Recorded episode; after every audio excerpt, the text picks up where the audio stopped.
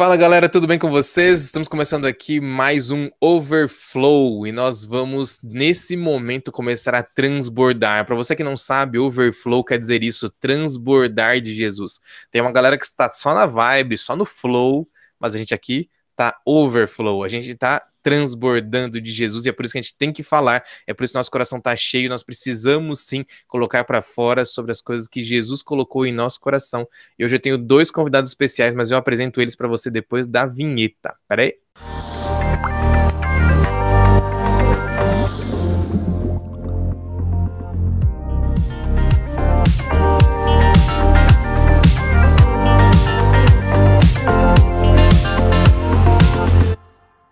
Ficou legal, né? Fala galera, estamos aqui de volta. Hoje o assunto é soberania. Eu nem sei se esse vai ser o título que você vai ver por aí, mas esse é o assunto, esse é o tema principal. E eu trouxe aqui dois amigos, amigos de verdade, para a gente poder comentar. Vou começar aqui com a Heloísa, que está desse lado. Heloísa, seja muito bem-vinda. Heloísa é membro aqui do nosso grupo de jovens, na, na igreja que a gente coordena aqui. Elo, seja bem-vinda. Fala um oi para a galera. Oi, gente, sou Heloísa, obviamente. Ajudo na equipe de marketing, como coordenadora da equipe de jovens, e também na equipe de mídia, filmando a igreja, os cultos e fazendo transmissões ao vivo ligada nas tecnologias. Ela é a menina tech da galera. Elo, é, manda aí seu arroba rapidão para o pessoal te encontrar no Instagram e mandar um oi para quem quiser namorar, alguma coisa assim. Sei de nada, tá, Elo? arroba Heloísa Baixo com H e S da Rainha Baixa. Arroba Heloísa Baixo qualquer é, mídia Pronto. social tem que manjar de Bíblia, pra você saber quem é Rainha Vastia e você vai conseguir mandar, entendeu? É isso daí. Galera, deixa eu falar aqui do outro. Obrigado, Elô, por você estar aqui. Deixa eu falar aqui do meu amigo Everton. Everton, seja bem-vindo, cara. Ele é pastor na região que eu tava até o finalzinho do ano passado, ali no Vale do Ribeira. Mas pastorzaço, cara, amigão. Seja bem-vindo, cara. Obrigado por topar a ideia aqui. Fala, galera. Boa noite. Como é bom estar com vocês. Eu não sou tão especialista quanto a Heloísa, então, por essa razão, eu ajudo no que aparece, o que dá para fazer, eu faço. E graças a Deus existem pessoas como ela que tem esse, essa expertise em vários assuntos. Posso dar meu arroba Obrigada, obrigada. Me seguir? Pode me seguir lá, de vez em quando eu posto uns, algumas coisas legais. Ou não tanto, né? É arroba PR Everton Tavares. Acho que é isso. PR ah. Everton Tavares é meu arroba do Instagram. Você pode me encontrar lá, é mais fácil. Arroba PR Everton Tavares, é isso? Isso, tudo junto. Muito bom. Muito bom. Pastor Everton sempre tem uma dobradinha ali. Tem, tem um amigão que está sempre junto com ele, o, o Felipe Caires está sempre ali, os dois pastores comentando sobre assuntos que são muito legais. Eu de vez em quando estou assistindo algumas, viu, Everton? Nem sempre dá tempo, mas a gente está junto lá de vez em quando, viu? É o Ministério bom. Caires e Tavares. A gente aí, começou ó. faz pouco tempo temos planos aí de, de começar um, um, podcast também, assim como você, mas precisamos aprender ainda com os especialistas. É molezinha. Vou te mostrar, deixa. é molezinha. Galera, sou o pastor Lúcio, ou melhor, sou o Lúcio, tô como pastor aqui no NASP, é, aqui na, na cidade de São Paulo, e é muito bom a gente poder conversar. Vamos começar esse podcast agora falando sobre o que é importante pra gente. Vamos lá. Galera, parando para pensar um pouquinho sobre como é que a gente tem vivido, a gente tem visto várias coisas no meio do mundo político e eu gosto muito de entender sobre política, eu gosto muito de analisar política, tenho minha, meu viés político, não vou contar para você qual é não, mas eu tenho meu viés político, de repente você consegue puxar por aí em alguma das falas, mas em algumas coisas chamam nossa atenção, alguma delas para quem curte, outras para quem não curte, e esse fato que eu vou contar para vocês aqui agora tem a ver com é, a forma como algumas pessoas têm entendido política ultimamente. Quando essa fala aconteceu, teve uma, uma galera, um bonde, uma galera mesmo, que curtiu, que compartilhou e que falou: é isso mesmo, tem mesmo que fazer isso. E teve uma outra galera que falou muito mal, que criticou, que continua criticando. Então, não estou dizendo de que lado que eu estou, mas eu vou dizer para você o que aconteceu. Alguns meses atrás, o general Pazuello, ainda como ministro da Saúde, ele pegou Covid. E aí você fala assim, nossa, como assim, né? O cara que devia cuidar da saúde não se cuidou e pegou Covid? deixa quieto, essa é outra pergunta. Mas ele estava com Covid e agora ele estava em casa e o o presidente Bolsonaro foi visitar ele, e aí quando eles estavam ali, fizeram uma live de surpresa no Instagram, no Facebook, sei lá onde foi, mas naquela live eles começaram a conversar, falando, jogando conversa fora, batendo papo normal, como amigos ali, e aí de repente o Bolsonaro falou alguma coisa, e o, e o Pazuello retrucou dizendo assim, é claro, aqui é exército, aqui um manda e outro obedece. Ele estava falando, obviamente, que o presidente manda e que ele abaixa a cabeça e obedece, às vezes até cegamente algumas coisas e outras coisas ele para ali, justifica e faz o que é certo e o que não. Mas nessa fala, eu entendo algumas coisas que nós devíamos entender como cristãos. Esse aqui é um podcast, um podcast cristão que fala sobre Jesus, que fala sobre Deus, e eu queria convidar você para você poder entender um pouquinho mais sobre isso. Quando eu vou para minha Bíblia, eu abro ali em Gênesis no capítulo 1, e é o primeiro texto da Bíblia, é o primeiro livro da Bíblia. Ali em Gênesis no capítulo 1, nos versos 1 e 2, eu leio que quem criou todas as coisas foi Deus. E aí vem a pergunta para mim. Eu vou jogar para os dois aqui, vamos ver quem vai puxar já respondendo a pergunta. Ele manda e eu obedeço? E agora? Eu acho que tem uma, uma relação dúbia né, uhum. nesse, nesse comentário. Porque quando a gente vai falar da pessoa divina, pessoa de Deus, é claro que nós acreditamos que Deus ele é o soberano sobre todas as coisas, e eu costumo dizer que ele é o responsável último por todas as coisas, até ali o fim do milênio. Mas como a gente não vai entrar muito nessa, nessa onda teológica, o que eu quero dizer é o seguinte: né? é claro que Deus ele é soberano, mas na criação Deus ele deu uma importância para o ser humano e uma certa importância aí também para as escolhas, para as escolhas humanas dentro do, do espectro que ele determinou. Né? Não são escolhas completamente livres, mas dentro de um, de um certo espectro, dentro de uma certa limitação. Então, eu creio que, sim, Deus manda, Deus ele ordena, Deus ele é o criador, mas ele valoriza o ser humano e, e cria o ser humano a sua imagem e a sua semelhança e coloca o ser humano como mordomo, aquele que vai cuidar da terra. Ou seja, em outras palavras, Deus ele confia no ser humano.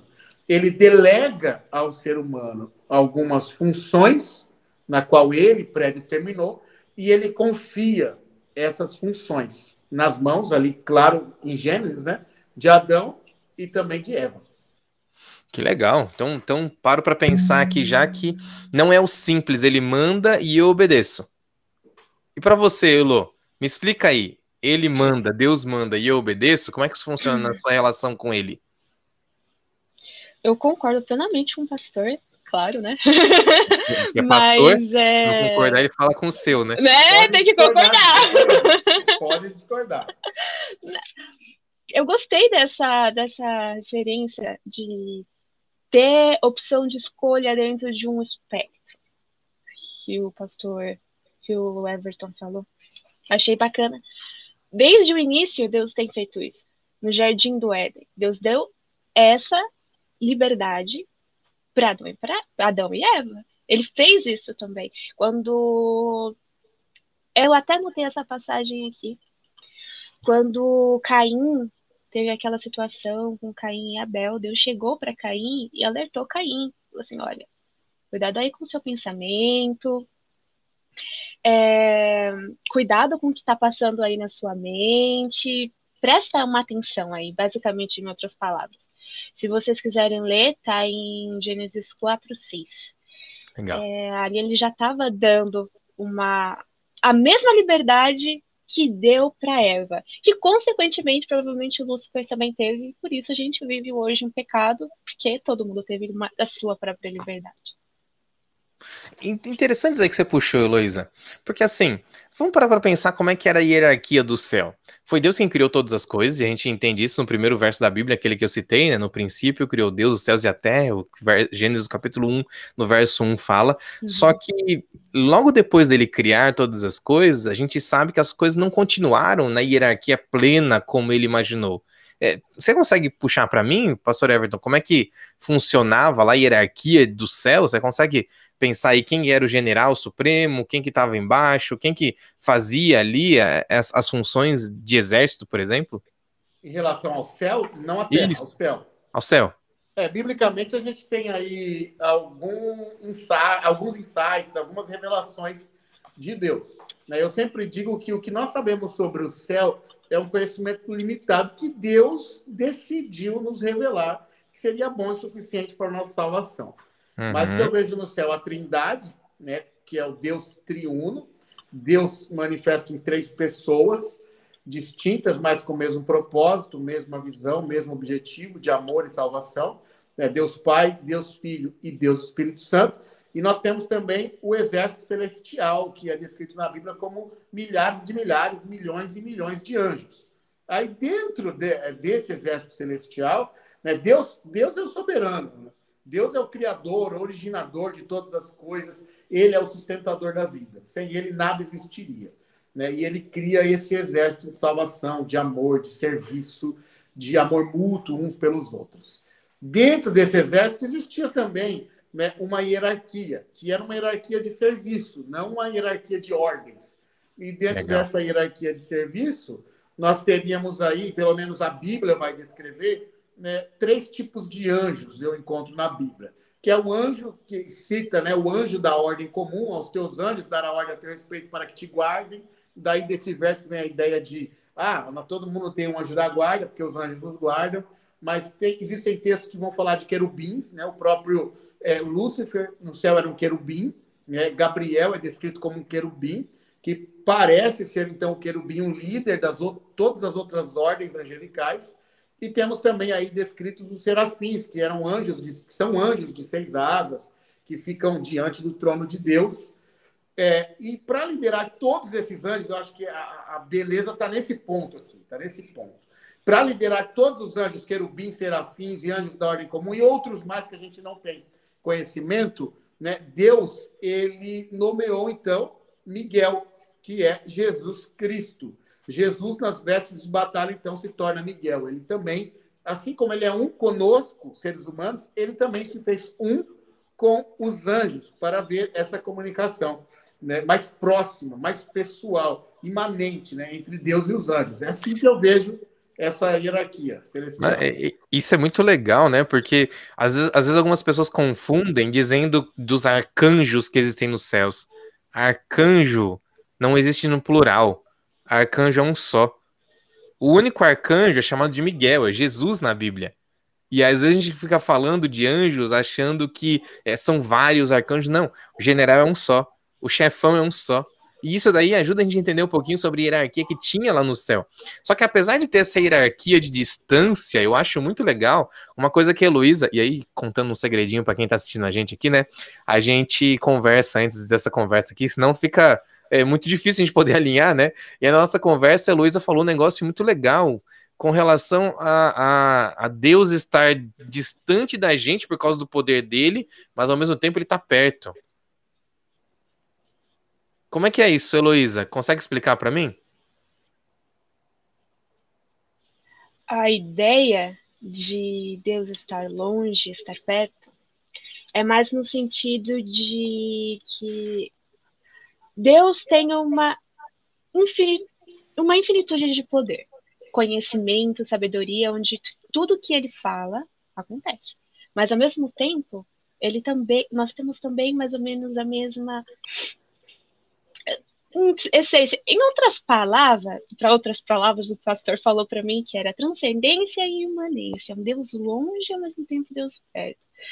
Porque ao mesmo tempo que a gente consegue chegar perto dele, chegar perto da gente, a gente conversa, sentar e conversar como se fosse um amigo numa oração e durante a Bíblia a gente vê isso como Moisés, como outras pessoas também com que Jesus conversava, com que Deus conversava, é, mas ao mesmo tempo a gente não, não nós não somos isso.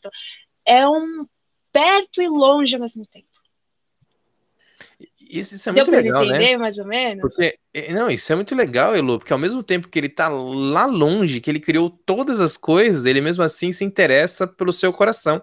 Não tem um texto que Jesus falou que ele sabe o número, não sei se foi Jesus que falou, não foi não. É, Deus sabe o número de de fios de cabelo que eu tenho na minha cabeça. Deus sabe o número de, de dentes, ele sabe é, cada detalhe do meu corpo, ele sabe de minúcias minhas, e isso quer dizer que ele se interessa pela gente, apesar dele ser um Deus que é todo poderoso, apesar dele ser um Deus grandão, e aí vou puxar uma música que uma galera fala que é heresia, mas que para mim não é não. Sabe aquela música do Arautos do Rei? Você que não conhece, tem um grupo na Igreja Adventista, um quarteto, chama Arautos do Rei. É, que, eles tinham uma música que chamava-se Qual o Tamanho do Braço de Jesus? Eu me rachava com aquela música, eu era moleque na época. E aí eles faziam uma brincadeira ali, dizendo que é, Jesus era grandão, mas na verdade a mãe dele falava que era normal, mas ele entendia que Deus era todo poderoso e por isso ele entendia a hierarquia. É mais ou menos essa música, é, depois de, destrinchando ela, né? É, mas isso deixa a gente para, faz a gente parar para pensar um pouquinho sobre é, como é que eu me relaciono com esse Deus que é tão grande, que é tão poderoso. Você ia falar alguma coisa, Everton? Pode falar aí. É, é, trazendo essa ilustração muito bem falada pela Heloísa, e quem sou eu para discordar da Heloísa, então eu concordo com ela também. Isso aí. Olha que interessante. Isso eu vou trazer para a minha vida pessoal. Né? A relação que eu tinha quando eu era criança com o meu pai. É, o, meu, o meu pai humano, né? o meu pai humano se chama José, e eu sempre o amei muito. E, e eu sempre soube que ele também me amava. E ele era um comigo. Meu pai, eu esperava ele chegar em casa para a gente jogar futebol, jogar futebol Legal. juntos, jogar é, futebol de botão, para a gente assistir algumas coisas que a gente gostava né, juntos. Então, eu, eu sempre senti meu pai próximo de mim. Mas eu também sabia, né, isso era uma coisa automática, que ele era soberano sobre a minha vida. Ele era o senhor da minha vida. Ele decidia como funcionavam as coisas na minha casa. As regras, ele que colocou. E eu não deveria desobedecê-lo. Apesar de que ele me amava, ele estava sempre próximo, eu sempre vi o meu pai também como aquele que era o legislador, o supremo respeito que eu dava, então, para o meu pai. Então, eu acredito que o meu pai passou uma boa visão de quem é Deus para mim através né, dessa ilustração educacional, didática para com uma criança. Hoje eu vejo Deus, é, o Deus imanente, o Deus próximo, o Deus que se importa com as coisas mínimas e detalhes da minha vida, o Deus que está agora comigo participando né, dessa, é, desse nosso podcast, porque a gente orou antes para isso, né, o Deus que se alegrou com o nascimento do meu filho, que nasceu há dois meses, que estava comigo lá na, dentro da, da sala de cirurgia, mas eu também consigo enxergar um Deus que se assenta no trono do universo, que governa anjos, que governa principados e potestades, está na sua mão o destino da humanidade. E ele é que vai decidir quando voltar à terra e dar fim ao mal e acabar com Satanás, que legislou e eu tenho que obedecê-lo também. Então, ao mesmo tempo que eu vejo Deus próximo, aquele que morre na cruz por mim, aquele que é carne como eu sou e sangue como eu sou, mas eu também sei que ele, apesar de ser 100% homem, ele também é 100% Deus, soberano, poderoso, eterno e imortal. Então eu tento enxergar mais ou menos por esse viés. Se ajudar alguém, então, é o que me ajuda como enxergar a Deus. Cara, você falou um negócio legal é da teologia, que é o 100% homem, 100% Deus. A gente, vou, vou falar que o exemplo que eu dei também agora há pouco conversando com eles, é, eu, as minhas últimas duas séries que eu fiz aqui no lugar onde eu trabalho, foram vários sermões que eu preguei, eu dei o título, dois títulos, um deles era o Evangelho é Simples, o outro deles é o Evangelho mais leve. Porque tem muita gente que coloca como se, como se o contato com Deus fosse uma coisa muito pesada, muito difícil, um negócio que você precisa é, ficar é, pagando promessa, subindo escada de joelho, sabe aquele negócio do você pagar alguma coisa para conseguir estar ao lado de Deus? Só que a gente lendo a Bíblia, e quando a gente começa ali a analisar o que a Bíblia está falando, a gente percebe que não é assim, não é difícil, pelo menos eu percebo assim. Da mesma forma, eu entendo também que Jesus não é aquele. É, vou falar um negócio aqui, eu, eu, travei porque eu sei que tem gente que, que critica quando eu falo isso. É, Jesus não é aquele cara que eu posso ficar chamando de cara. Não é aquele, é, aquele mano que eu posso ficar chamando de mano. Apesar dele ser o cara no sentido de proximidade, apesar dele ser meu mano, meu brother, meu amigo. Entende? Apesar de ele se identificar comigo, ele, ao mesmo tempo, ele tem que ser reconhecido como o Deus Todo-Poderoso. E aqui vem uma pergunta, vou jogar aberto aqui, vocês aí vejam se vocês conseguem responder essa. Essa não, não contei para eles antes, quero ver como é que eles vão sair dessa. Será que essa tentativa nossa nos últimos dias dos jovens de tentar identificar Jesus ou Deus como nosso amigão, como Sabe essa, essa ilustração que o, que o Everton deu do pai dele, que era muito amigo, mas ao mesmo tempo era o legislador? Às vezes a gente quer olhar para Deus e quer olhar ele somente como amigo. Sabe aquela ideia do pai amigão e só? É, será que essa ideia do pai amigão não é, uma, não é uma resposta a como a religião foi pregada algum tempo atrás, do Deus que era mal, do Deus que era acusador, do Deus que estava lá em cima, só esperando para jogar uma flecha, ou melhor, um raio na tua cabeça, que estava fazendo coisa errada? O que você acha, Elo? Eu acho eu, ouvi, eu até experimentei isso. Na pra, bem na prática. Eu nasci na igreja, na igreja, né? E cresci na igreja. E para mim, ser cristão é a coisa mais normal do mundo.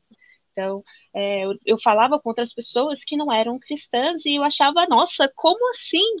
Mas depois de um tempo eu passei por algumas, algumas dificuldades na minha vida e foi onde eu tive a necessidade de não somente olhar para Deus longe, mas também olhar para Deus perto. Foi onde eu pude perceber, onde eu precisei ter este relacionamento. Porque ter um pai amigão, um pai amigão, a, a, desde a, a Bíblia vem falando, tem gente até que divide a Bíblia, como falando que no Antigo Testamento Deus era um e no Novo Testamento Deus era outro, sendo que não é bem assim é, fazem parte de um só. É o Deus longe e o Deus perto. Quando eu passei por essas coisas, eu precisei do Deus perto. E foi onde eu precisei me aproximar de Deus. É, como o pastor falou, na Bíblia, Davi ele tinha mais, ele tinha essa ideia. Ele era um pecador, mas ele tinha uma comunicação com Deus, que ele sabia, ele falava assim, meu Deus, eu não posso me esconder de ti, não tem canto nem no mundo onde eu possa me esconder de você. E, entre outras palavras também, ele falou que quando ele estava na barriga da mãe dele, Deus já viu ele lá. Então, ele já tinha noção e a proximidade. A proximidade com Deus. Então, ter essa, esse reflexo de Deus amigo eu acho que acabou sendo uma necessidade que as pessoas pararam de contar.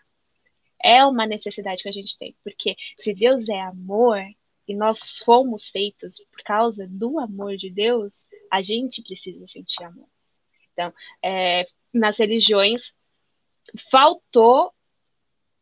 Eu acho que durante algum tempo, pode, pode ser que tenha faltado, eu acredito. Na verdade, acho que faltou sim. Oh explorar essa essa essa coisa do Deus próximo, Deus amigo, seu Deus colega, mas não é o seu amiguinho de bar. Ele é o seu pai amigo, mas ele é seu pai. Legal. Olha, eu, eu vejo assim, o que a Heloísa falou, perfeito. Por quê? Eu não vou ser aqui tão, tão ético, que acontece é o seguinte: eu sou pastor, né? E, e eu vejo isso eu acontecer gosto, todos os dias. Eu gosto é quando o cara fala assim: ó, não vou ser tão ético agora. Agora vai. Eu vejo isso acontecer todos os dias. Dentro da, dentro da infinidade de igrejas, né? Que eu cuido, tem uma delas, e elas não, eles não vão saber qual, né? É uma delas. Uma delas que, quando eu cheguei aqui, eu notei que eles eram extremamente legalistas que uhum. eles não conseguiam enxergar um Deus de amor. Ao uhum. ponto de quando eu falava sobre justificação pela fé, que é algo básico do cristianismo, muitas pessoas levantavam a mão para me corrigir. Falaram assim, não, pastor, mas talvez não é por esse caminho, né? Só a fé, só a fé e a lei. Eles não conseguiam fazer essa distinção e a importância da fé, da lei, etc.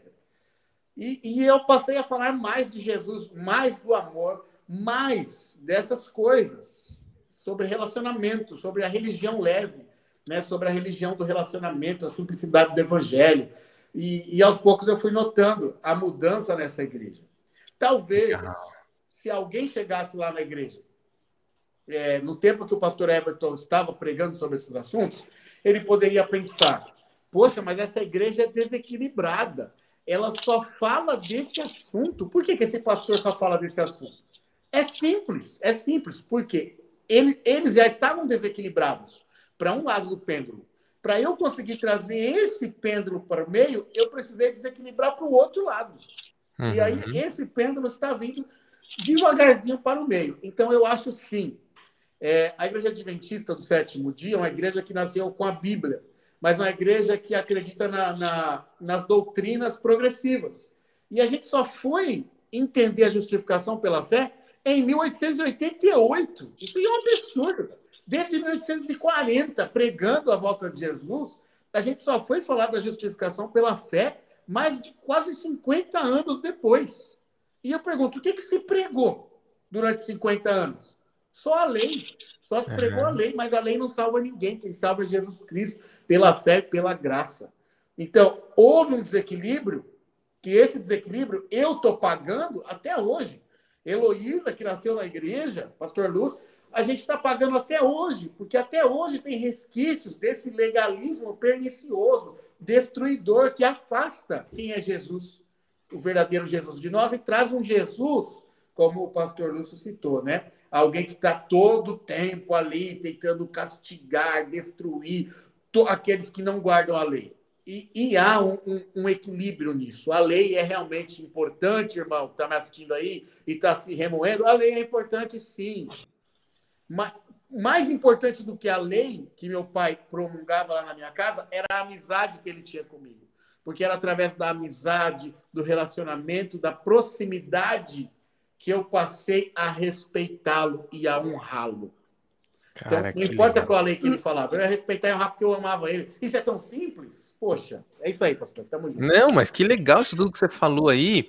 É, de, deixa eu colocar um negócio aqui. Eu encontrei umas igrejas por aí também, assim, não vou dizer de onde, não, mas teve um lugar que eu fiquei um tempinho aí, perto de você, e que eu tinha que tive que pregar outra coisa, eu ficava, falava o tempo inteiro da mesma coisa. Algumas pessoas, alguns só, perceberam que eu estava falando a mesma coisa o tempo inteiro, porque eles estavam do outro lado, lá longe. E se eu não pesasse aqui, aquele lado ia descambar, então eu precisava puxar eles de alguma forma para cá. O mais legal não sei se vocês fazem esse mesmo. Na verdade, vocês fazem sim, porque por isso vocês estão aqui conversando comigo. Por isso vocês, entender, por isso vocês entenderam a, o propósito de, de, toda essa conversa. É, vocês já pararam para pensar que quando Deus fala sobre os dez mandamentos, que é a base legalista, e aí quando a gente vai falar sobre justificação pela fé, que quer dizer Jesus te salva e pronto. É isso, justificação pela fé.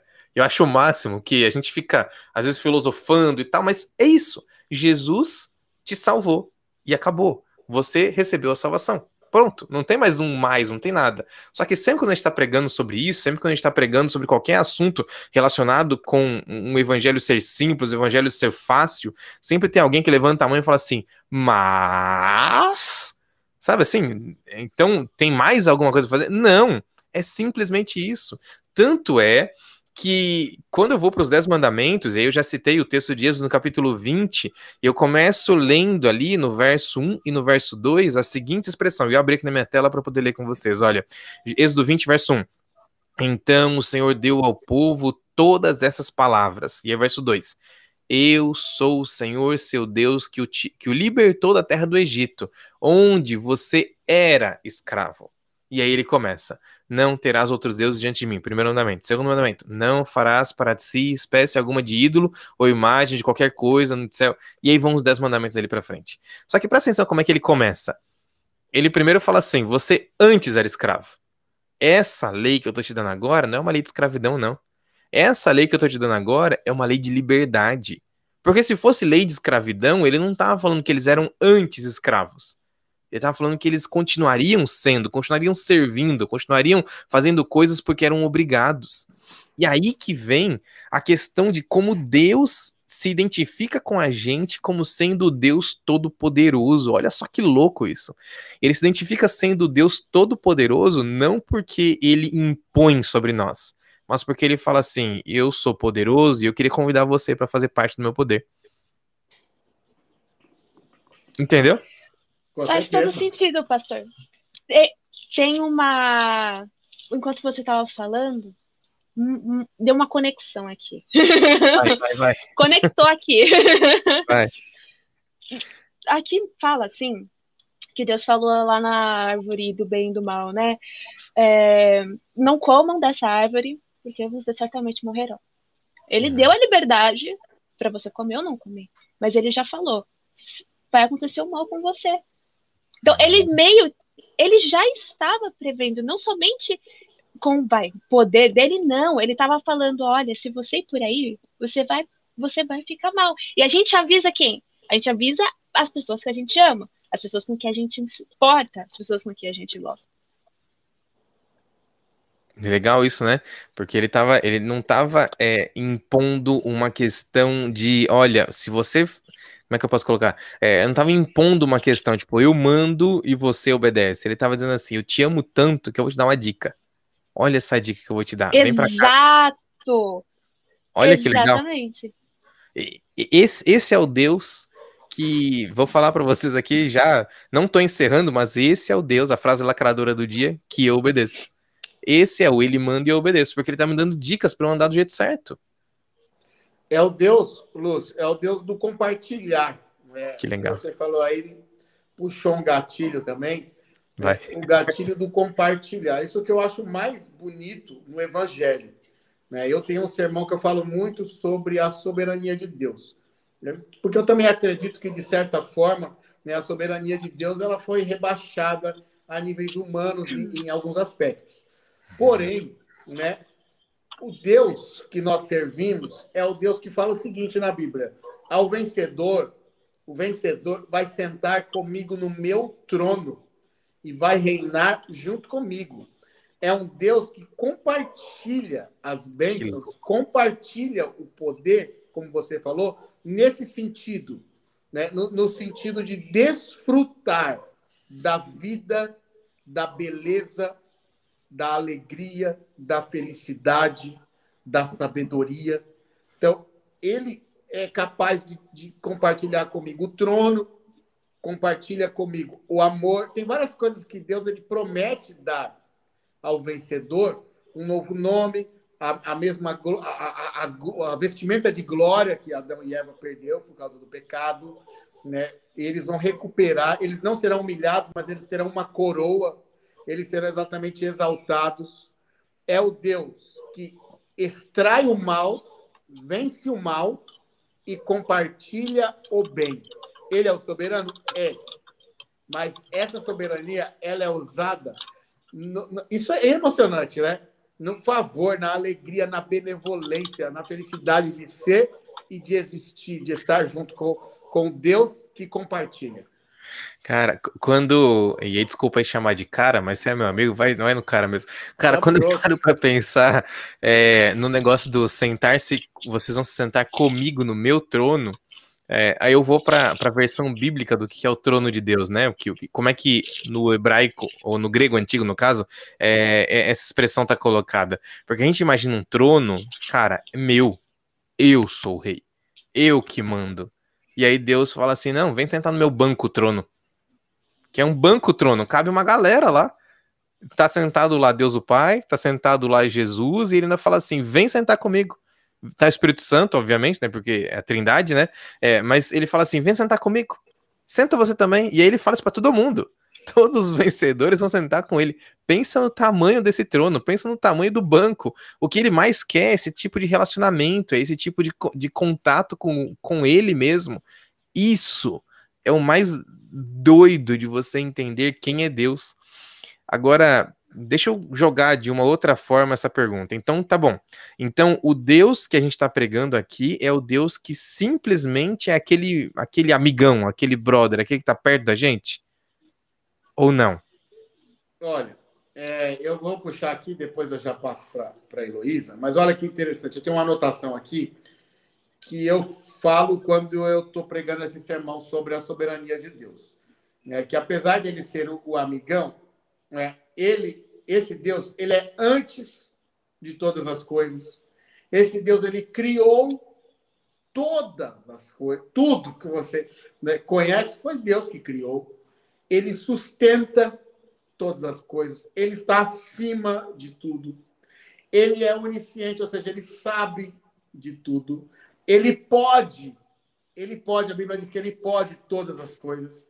Ele é rei sobre todos. E ainda diz que ele está no controle de todas as coisas. A gente vai ter alguns exemplos, né? É, quando Deus ele cria através da palavra, ele fala e o que não existia passa a existir.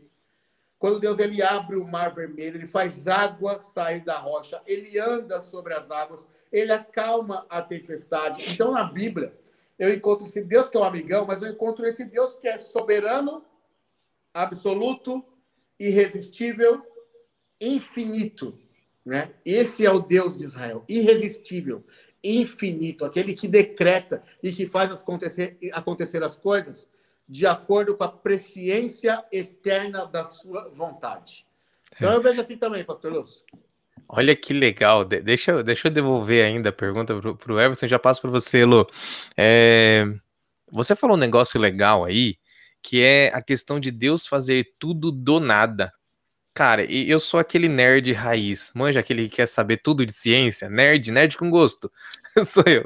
É, e ali, cara, ouvindo sobre, sei lá, o Manual do Mundo, o Iberê Tenório, outros aí falando sobre ciência, eles falando sobre a criação da matéria, como nada surge do nada, e todas as coisas que nós conhecemos na ciência, a gente fala que elas se transformam, elas não surgem, elas não se criam, nada surge do nada. Mas quando eu falo de Deus, eu tô falando de outra coisa. Quando eu falo de Deus, eu tô falando sobre o Deus criador, onde não tinha nada. Ele chegou, colocou o dedo dele e de repente pss, apareceu alguma coisa. E aí, é, onde que eu quero chegar com isso? Eu, eu quero colocar esse ponto porque a gente, às vezes, quer mandar nesse Deus que fez tudo do nada. Vocês conseguem é, chegar onde, onde eu tô indo? Será que eu, com minha grande capacidade, e aí eu vou contar uma historinha, e eu, de repente, a gente consegue puxar daí. É, quando eu era moleque, a gente viajava bastante, eu fazia um tratamento dentário longe de casa, e aí meu pai, uma vez vindo para São Paulo, dirigindo, a gente era do interior, ele na verdade, voltando já no final da tarde, cansadão, dirigindo uma S10 gigantesca que tinha na época, é, ele, na, entrando no Castelo Branco, alguém freou, tipo, uns cinco carros na frente, freou, e aí a pessoa de trás freou, conseguiu parar, de trás freou, conseguiu parar, de trás freou, conseguiu parar, quando chegou na gente, não. Então ele bateu no primeiro, que bateu no segundo, que bateu no terceiro, que bateu no quarto, e fez aquele engavetamento bonito, assim, sabe? Meu pai olhou pra gente, era um moleque que está atrás do carro, ele olhou, tá tudo bem com vocês? Tá todo mundo bem? Tá todo mundo de cinto? Aí na hora foi só o tempo dele virar o rosto de volta, a mulher, que era a primeira motorista que estava envolvida no acidente, saiu correndo do carro dela, só deu tempo de ver. Ele estava abrindo a porta, a mulher chegou perto da gente, empurrou a porta de volta, machucou a perna do meu pai, e aí começou a gritar com ele, de trás do vidro, né? Olha aqui, olha o que você fez comigo, você estragou meu carro. E aí meu pai falou assim: calma, eu vou conversar com você, mas se acalma. E aí, não sei o que foi o jeito que ele falou, no meio do susto, ela virou para ele e falou assim: Você abaixa sua bola aí, você não sabe com quem você tá falando. Eu sou filha desse, sou é, parente tal outro, eu sou isso, eu sou aquilo. Eu não lembro qual foi a resposta do meu pai, mas eu lembro que a gente pensou em umas coisas bonitas para responder para ela. Sempre. Será que a gente conseguiria virar para Deus e falar assim: olha, eu sou esse, tenha respeito comigo, não pode decidir, decidir as coisas para mim desse jeito, não? Porque é isso que a gente faz com Deus de vez em quando, não é? Não? É, quer falar, Heloísa? Depois eu. vou, vou, passar a bola para ela. É um pouco longo. é... Deus, como o pastor falou, fez a gente do nada absolutamente do nada. Quando Deus criou a natureza, criou as coisas, ele criou, apesar de ter sido de mesmo local, todas as coisas foram diferentes e seguiram rumos diferentes. Quando Deus, ele nos ajuda, ou quando ele vai falar com a gente, ele não fala no sentido de me obedeçam, mas ele fala no sentido de, tipo, eu conheço vocês melhor do que vocês mesmos, porque eu criei vocês. Então, se a gente chega nesse patamar, se a gente tem esse patamar, a gente precisa ter essa noção de que somos criaturas. Que precisamos de um. que temos um um dono, digamos assim. É como se fosse um, um, aparelho que você comprasse. É um aparelho que você compra e vem com manual. Você não sabe porque você não criou aquele aparelho, mas quem criou e desenvolveu vai te ensinar como usar. Basicamente, Deus, é, ele basicamente fala: olha, você não vai gostar disso, você não vai ficar bem aqui, você não vai ficar bem ali. E não é mandando e não é impondo. É porque ele simplesmente te conhece melhor. Além disso, ele sabe todos os caminhos que você pode ir. Deus sabia muito bem o caminho que é, Adão e Eva poderiam ter ido se não pecassem. E sabia o caminho que iria se pecassem. A mesma coisa, eu falei de Lúcifer agora há pouco, mesma coisa. Ele sabia quando criou Lúcifer que ele poderia cair em pecado, assim como todo mundo tem o seu livre-arbítrio.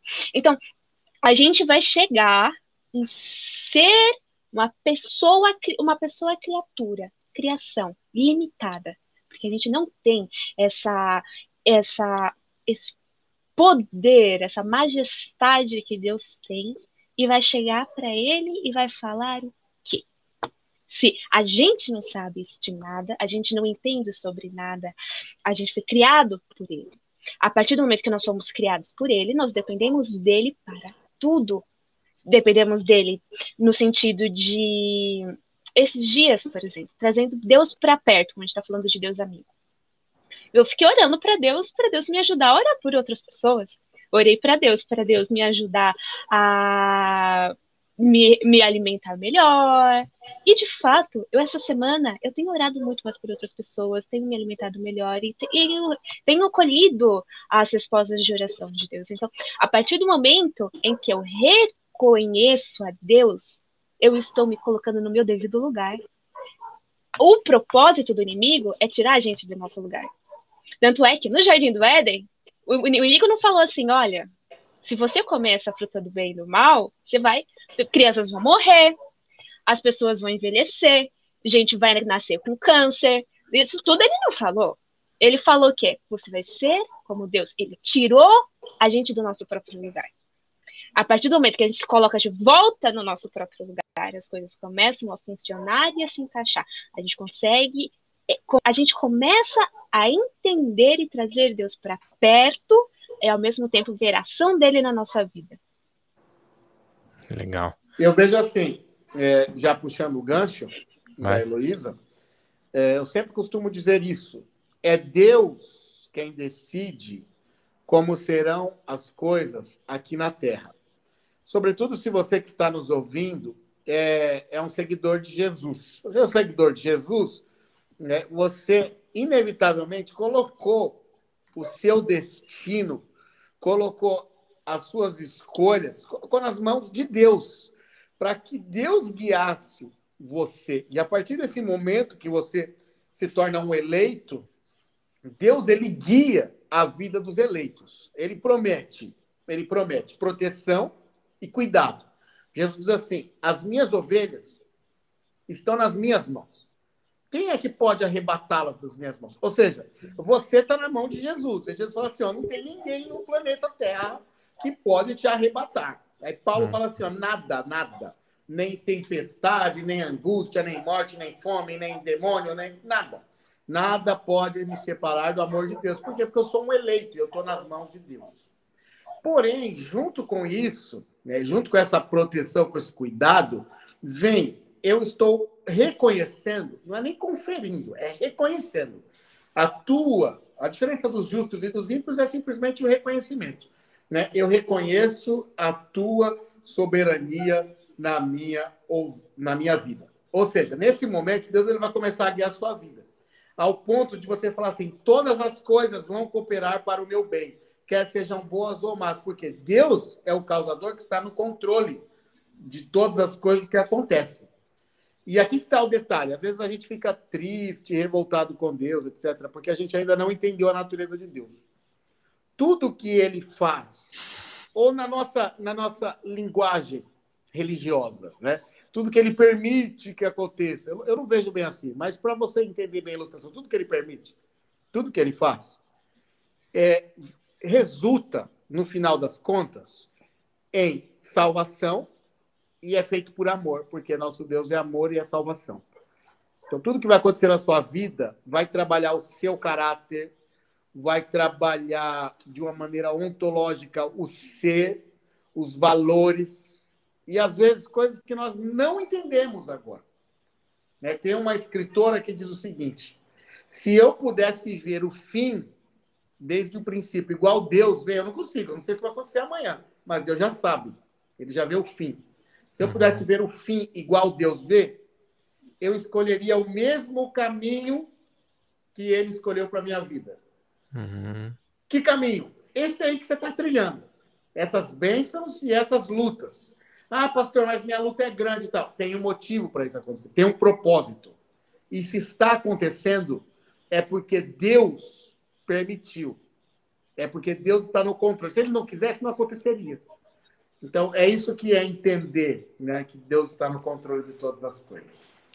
Deixa eu puxar mais um assunto aqui. Elo, você ia falar? Ia, mas era, era rapidinho. Manda. O... Me faz pensar de que a gente tem uma mente inferior. A gente cria normas e regras e, e coisinhas para fazer apenas pelo nosso bem prazer, muitas vezes, às vezes porque a gente acha que é certo, só que para outra pessoa não é. E o que a igreja tem dito? Não mata, não rouba, não adultera. E muitas das pessoas falam, tá, por que eu devo fazer isso? Por que eu devo, por que eu devo fazer essas coisas? O que tira, na verdade, a gente, o que tira toda a essência de Deus, que é o amor. Deus colocou leis, Deus aconselhou e colocou caminhos, porque ele, além de te conhecer, ele ama você. Então, o motivo por que Deus às vezes fala não, fala sim ou permite é apenas por amor. Então, precisa ter uma confiança. Precisa permitir Deus mostrar quem ele é para você. Legal. Muito bom. Tem um texto que vocês me fizeram lembrar aqui, ó. Tá lá em 1 Coríntios, no capítulo 2, no verso 9, fala assim, ó: "Todavia como está escrito: Olho nenhum viu, ouvido nenhum ouviu, mente nenhum imaginou o que Deus preparou para aqueles que o amam. Esse texto está falando sobre o céu, sobre como Deus tem preparado lá o, o universo, o universo, perdão, o paraíso que ele preparou para aqueles que estão se preparando para encontrar com Jesus no céu. Mas olha só que legal a gente está falando aqui sobre coisas que nós não compreendemos. Então é exatamente sobre isso que esse texto está falando também. Nós não compreendemos as coisas que Deus fez, como ele fez, por que ele fez. Mas, vou citar um professor meu que deu aula para a gente lá no seminário, ele falava assim: olha, a ignorância é atrevida. Já ouviu essa frase? Eu acho essa o máximo. A ignorância é atrevida. É. A gente não conhece, a gente quer conhecer tudo. Quando a gente acha que sabe alguma coisa e não sabe nada, porque é ignorante naquele assunto, a gente acha que sabe de tudo. E aí a gente acaba é, trocando os pés pelas mãos, fazendo coisas erradas. E aí me vem mais um insight aqui, para a gente já indo para o final.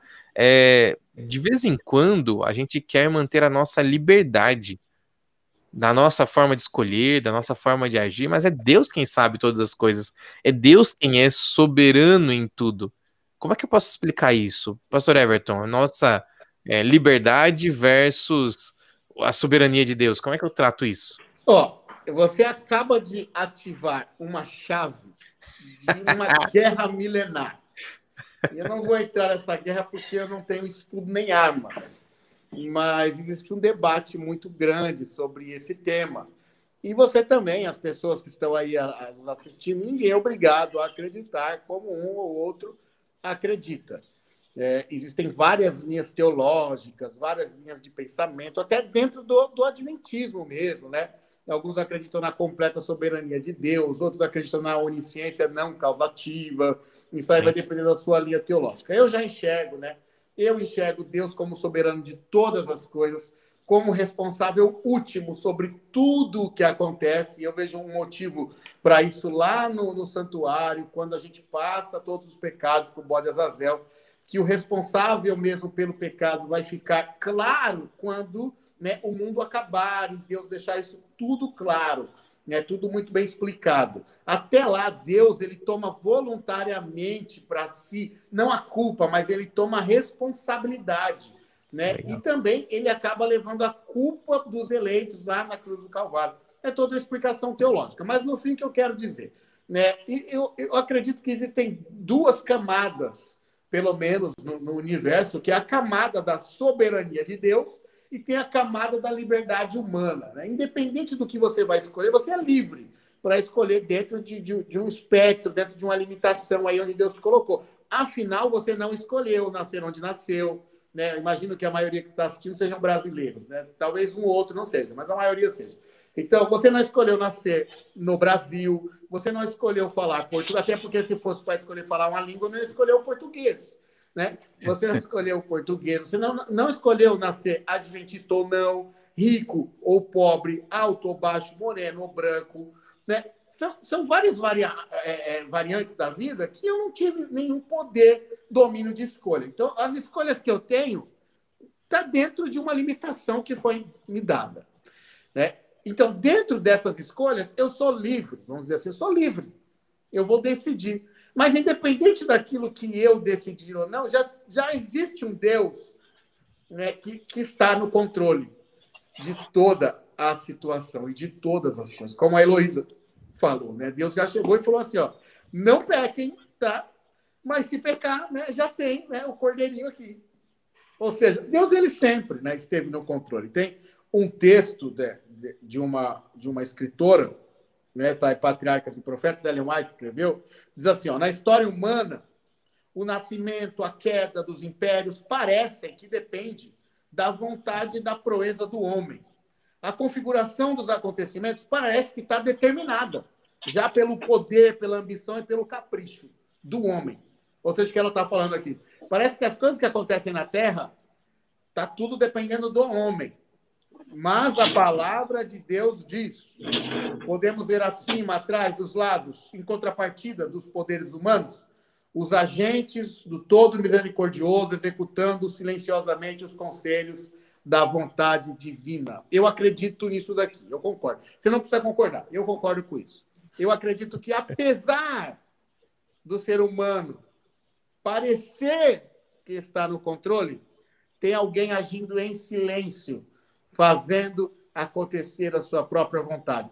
Aí você fala, poxa, isso daí vai abrir vários campos. Vai, esse negócio é uma caixinha de Pandora. Né? Mas eu acho que não é o assunto aqui, é só a soberania de Deus mesmo. É isso aí, pastor. Ó, chega um pouquinho para sua esquerda aí, por favor, pastor Everton. Ali. Não, só para mostrar aquele negócio ali atrás, ó. Ah, tá. estátua ali, ó. Não, Olha a estátua ali. Olha a estátua ali, ó. Depois, qualquer dia desse, a gente fala aqui no nosso podcast sobre a estátua de Daniel no capítulo 2. Aí você vai conseguir entender um pouquinho sobre como Deus está por trás de tudo no meio da história, mas guarda aí que você vai conseguir entender, tá bom? A estátua que tá ali atrás do, do pastor Everton, do meu amigo Everton, é a estátua de Daniel no capítulo 2, que Nabucodonosor tem um sonho, cabeça de ouro, é, peito e peito de prata do outro lado. Peito de prata, é... é, quadril de bronze e aí as pernas de ferro e mais uns detalhes que a gente pode chegar um dia a falar um pouquinho sobre. Tem a pedra também, pastor. Opa, então, mas aí tem a pedra que é a parte importante, que a gente deixa por último. A pedra que é o reino de Deus, que desestabiliza todo o reino da terra e aí se estabelece, porque é ele quem manda em tudo. A gente um dia chega nisso, mas isso é muito legal quando a gente começa a mexer nisso. E aí, só para brincar com o meu amigo Everton lá, é, você tinha que, vocês que estão aqui no, no Spotify, no Deezer, vocês não viram ele piscando, assim, quase sendo uma convulsão para não soltar teologia sistemática pesada em cima da gente. Mas conseguiu, isso mesmo. Amigão, dia, obrigado. Olha, a gente precisa ir para o final e eu quero deixar aqui para gente um, um jeito de pensar e eu vou jogar para vocês dois também comentarem alguma coisa que vocês queiram para a gente finalizar, tá bom? É, eu vi aqui nos, nos nossos comentários a gente falando sobre amor, serviço, compartilhar. A gente falou sobre um Deus que quer transformar nossa vida, se mostrando o Todo-Poderoso, não para mandar, mas um Deus para estar ao nosso lado.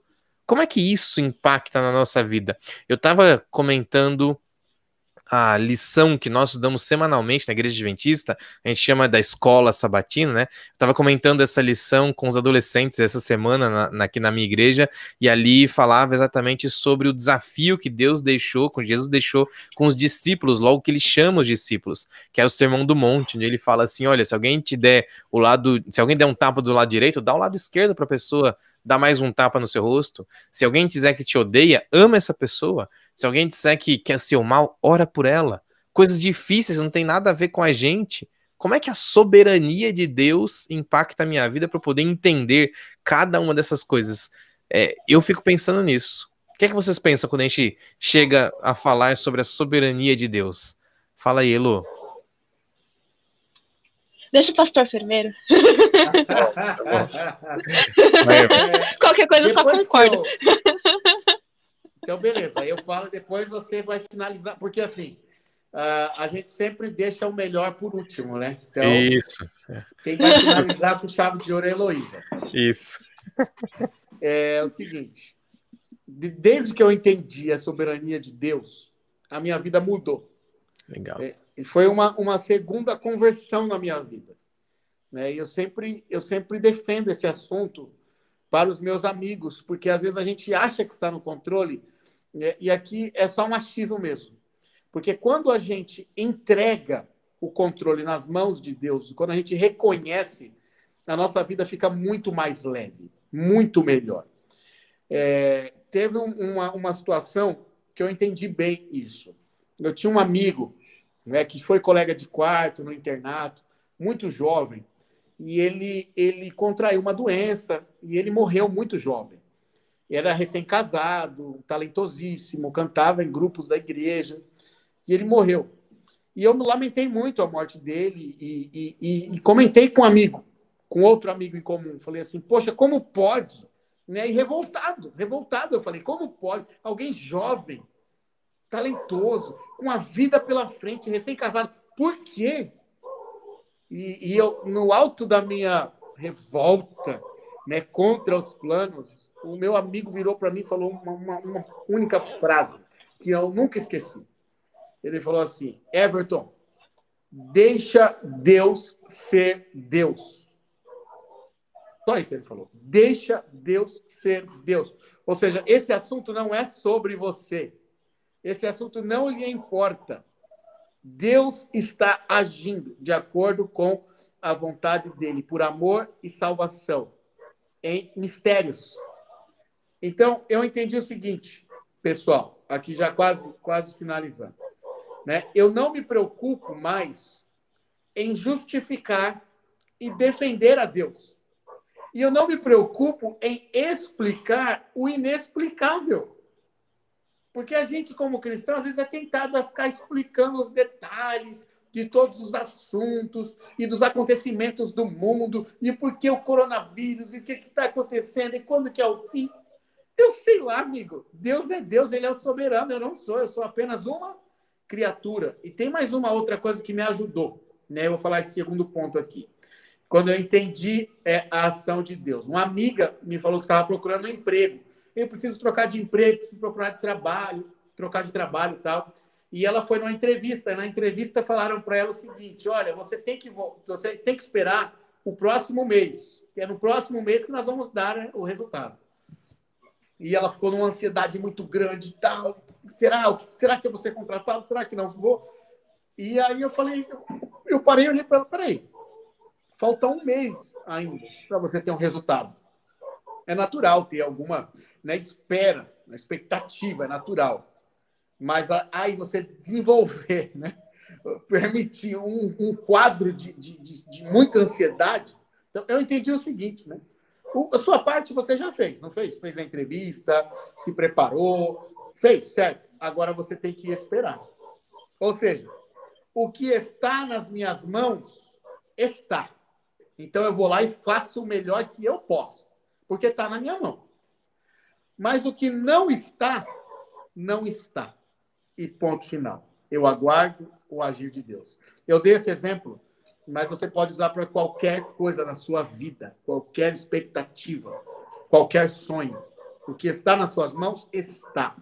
O que não está, aceita. Deus é soberano. Não está. Está nas mãos dele. Então, só esses dois. Deixa Deus ser Deus e o que está nas suas mãos está, e o que não está, não está mesmo, e Deus é soberano. Legal, legal. Elo. Eu, é, eu falei brincando que eu concordava, mas eu concordo. É. Não, não. É, assim como o pastor falou de uma experiência pessoal, achei interessante. É, o que eu até tinha comentado que eu precisei que Deus a chegar a Deus de uma forma como um amigo de um tempo da minha vida. Foi quando eu deixei de ser criatura, ser reconhecer o meu lugar, reconhecer que é, Deus é dono de tudo, dono de todas as coisas e ao mesmo tempo não é fácil, né? Porque uhum. desde o início a, a, to, todo mundo quer ser assim, não, eu vou para a direita, eu vou para a esquerda, eu vou trabalhar até tal coisa, eu vou fazer tal coisa, mas quando você vai para Deus, é tudo muito doido a princípio. Porque a gente já está com uma cabeça tão desse mundo, a gente já está com uma ideia tão que parece ser certo à nossa vista, mas não é. Quando chegamos a Deus, a princípio tudo vai parecer muito novo, muito estranho, muito bagunçado, mas na verdade é ele limpando e arrumando as coisas. Deixar ser Deus é permitir com que ele use o seu poder e grande glória. Muitas vezes a gente quer alguma coisa e a gente só pensa numa forma de chegar lá, mas Deus tem várias formas e caminhos diferentes de acontecer. Quando tem tantos e tantos milagres por aí que, de, que a, gente já escuta. Pastores, histórias de pastores, histórias de pessoas que precisavam de alguma coisa, às vezes não, não, não conseguiam pagar uma conta e vinha alguém do nada e falava: Ó, oh, vou te dar esse dinheiro, não sei porquê, tá dando no meu coração. Então, deixar Deus ser Deus é permitir com que ele transforme a nossa vida, com que ele mude a nossa vida. E reconhecer que nós somos criaturas é reconhecer que a gente, a gente tem o nosso lugar e o nosso lugar é limitado. E tentar cuidar da nossa vida vai ser falho. A gente depender da gente mesmo? Não, é muito falho. Experimenta colocar Deus em primeiro lugar, entregar tudo para ele entregar, ah, tá com problemas em qualquer coisa no trabalho, com essa pandemia, nessa, entrega para Deus. Deixa ele ser Deus. Ele uhum. não vai decepcionar, porque ele é o único Deus que tem. Uhum. Legal que vocês falaram aí, me lembrou de um texto. Eu corri aqui rapidinho para encontrar, tá lá em João no capítulo 21. Livro de João no capítulo 21, lá pro finalzinho do capítulo. Jesus está ali conversando com os discípulos e aí Pedro chega perto de Jesus e aí Jesus começa a fazer um jogo, entre aspas, com Pedro para tentar tirar ele do buraco que ele estava. Ele tinha negado Jesus três vezes e aí Jesus fala com ele assim: Você me ama? Uma vez, você me ama? Duas vezes, você me ama? Três vezes, para tentar tirar dele aquela negação que ele tinha feito. E aí ele pede: Por favor, então é, cuida das minhas ovelhas. Só que João leva por mal essa, essa brincadeira de Jesus, ele fica chateado com aquilo e aí, em algum momento, é, ele vira para Jesus e fala assim: e aquele ali, apontando para João? Pedro aponta para João. E aí, Jesus responde com a frase mais lacradora, talvez, da Bíblia, falando assim: olha, Jesus respondeu, verso 22. Se eu quiser que ele permaneça vivo até eu voltar, o que te importa? Parece que Jesus está dando só um toco, mas não, Jesus está ensinando para ele o rumo da vida sou eu que mando. Não tem nada a ver com sua vida, tem a ver com a vida dele. E eu sei o que é melhor para ele, assim como eu sei o que é melhor para você. Por isso, Jesus termina o verso, capítulo, 20, capítulo 21, verso 22. Quanto a você, me segue. Ponto. então vamos lá. Deus é Deus, Deus é poderoso, Deus é soberano. E quanto a gente, vamos seguir Jesus? Bora? Porque é só isso que a gente precisa. Elo, muito obrigado. Everton, muito obrigado, meus amigos. Que Deus abençoe muito vocês. Everton, um abraço aí na Jéssica e um beijão no Luca, tá bom? Luca é o filhinho de dois meses. Elo, um beijo aí na sua família, na sua mãe, na, nas seus avós, que eu seja, eu conheci eles aí, seus tios todos aí.